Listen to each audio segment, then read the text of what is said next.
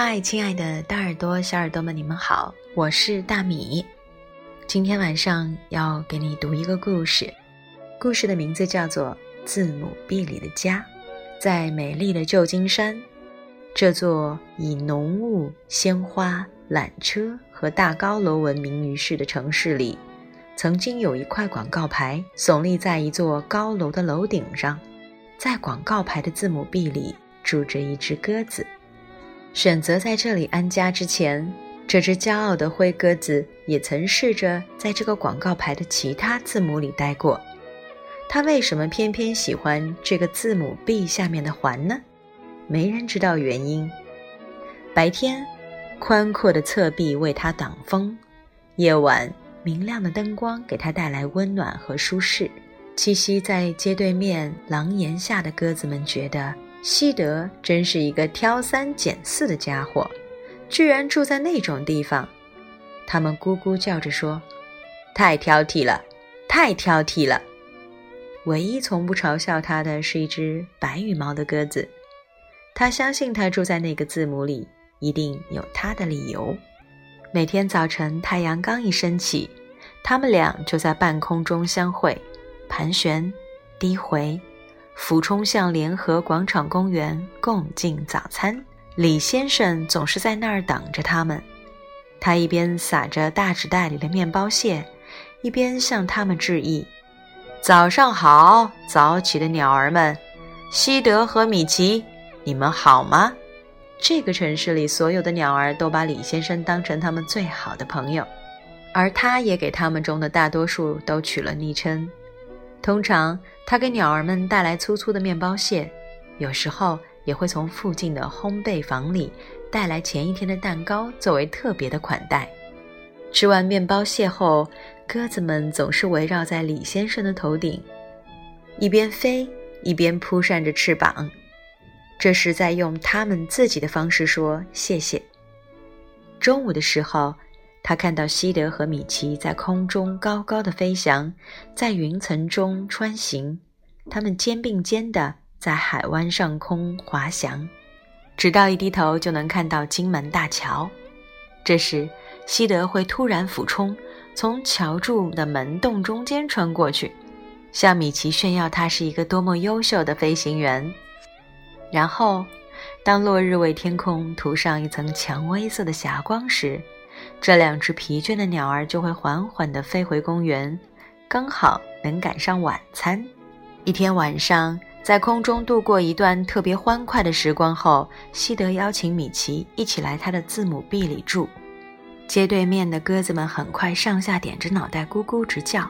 自古以来，谁听说过有鸟儿在广告牌里筑巢的吗？不能这么干，不能这么干。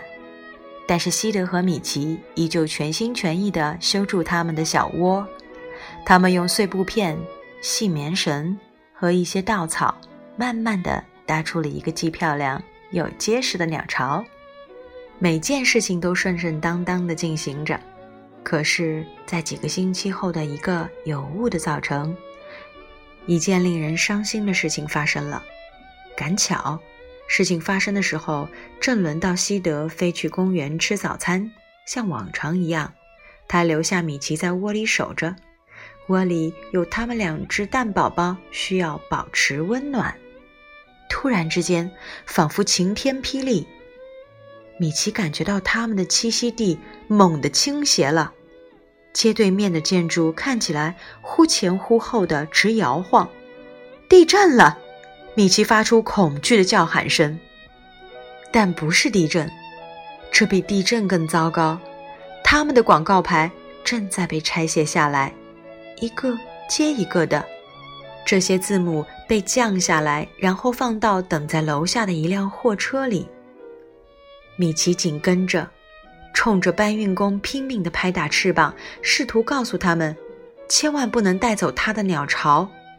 但是工人们。没注意到他，直到其中个子最高的男人停住脚，大声喊道：“停下！快看这儿是什么？鸟巢里有两只蛋，怪不得那只鸽子这么扑腾。”哦，你怎么知道的？另一个男人往里面瞥了一眼，他大声说：“我们得好好安置这个字母。让我来想想。我知道有一家面包房能用得上这个大大的字母 B。不管怎样，我们都不能随便把它一扔。来吧，哥们儿，让我们行动起来。”他们开下山去，慢慢远的看不见了。米奇用尽他所有的力气，紧紧抓住广告牌。你一定能够想象得到，那天早晨稍晚一会儿，当西德回到冷冰冰、空荡荡的脚手架上时，是怎样的心情？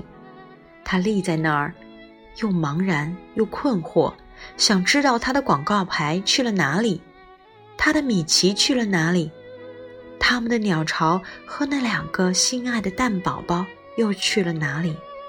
去了哪里？他环顾四周，眺望着每一个方向，但是没有他的广告牌一丝踪影。突然，他猛地飞出去。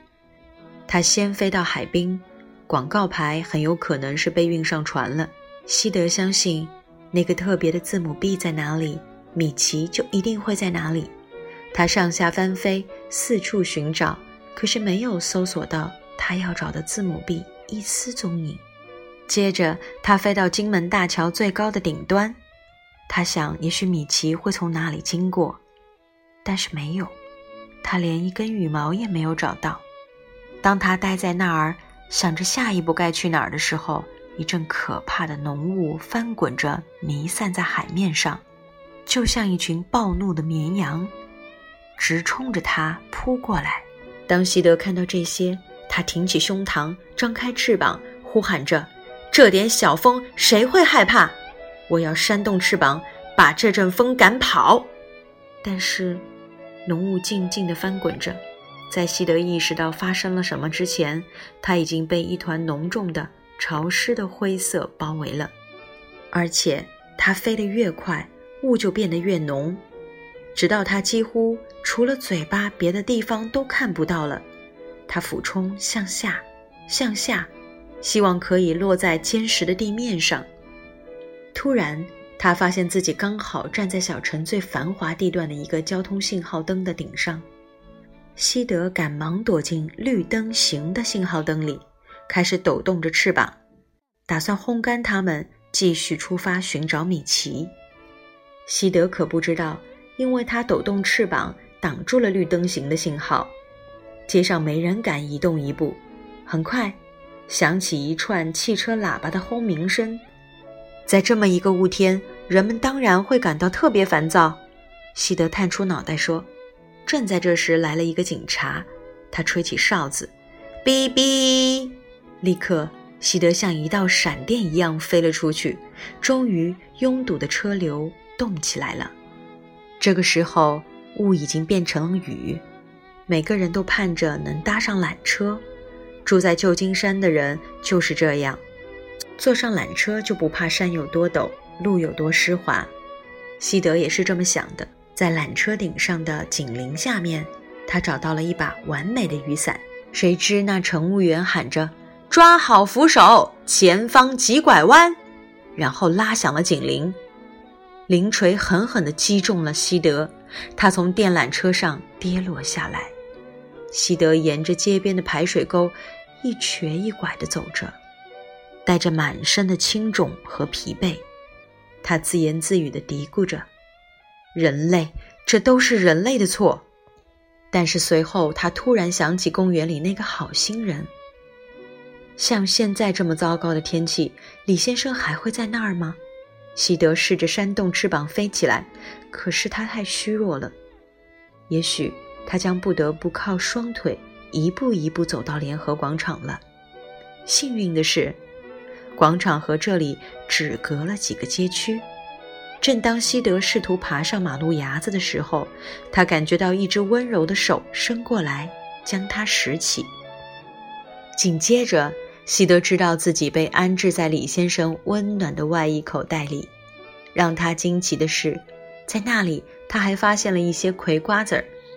很快。他觉得自己好多了，他已经等不及要继续出发去寻找美琪。西德探出脑袋来看到，雨已经停了，温暖的阳光洒落下来。李先生一边走着，一边对待在他口袋里的朋友说：“我知道从这儿转过拐角有一个面包房，到了那儿能再给你找点吃的。”当他们走进面包房的时候，李先生注意到，一些人正在出入口的招牌上安装一个大大的字母。哦，看那儿，一个新的字母 B。西德把脑袋伸得更长一些，他听到了什么？听起来那么像他熟悉的咕咕声，会是他吗？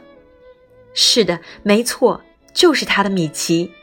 他和他们的鸟巢在一起度过了最艰难的时刻。西德如离弦之箭般飞起来。哦，这是怎样的相聚？他们咕咕叫着，你肯定从没见过这样的场景。难怪啦，他们的两只蛋宝宝就要孵出来了。两只小幼雏啄破蛋壳钻了出来。烘焙师和他的顾客们。也从面包房里走了出来，他们都想亲眼看看这个激动人心的时刻。西德知道他的紧要任务就是去给米奇找些食物来，他又飞了下来，在那儿，李先生已经伸出抓满蛋糕屑的手。西德把这些蛋糕屑带给米奇后，又很快飞下来。这一回，他围着李先生的脑袋盘旋着，盘旋着，欢快地扇动着它的翅膀。我们都知道。它那么做是什么意思？好多天后，当旧邻居们飞过这家面包房时，看到西德和米奇安然栖息在字母 B 的下环，而两个鸽子宝宝则住在上环里。这一家的运气可真好啊！他们一边飞走，一边由衷地说：“西德选的这个字母 B，还真是有他的道理呢。”好了，我们的故事就说完了。字母 B 里的家。如果你是一只鸽子，你会把家安在哪个字母里呢？跟我说说吧。如果喜欢，点个赞，也可以分享进朋友圈，让更多的小朋友听到。See you。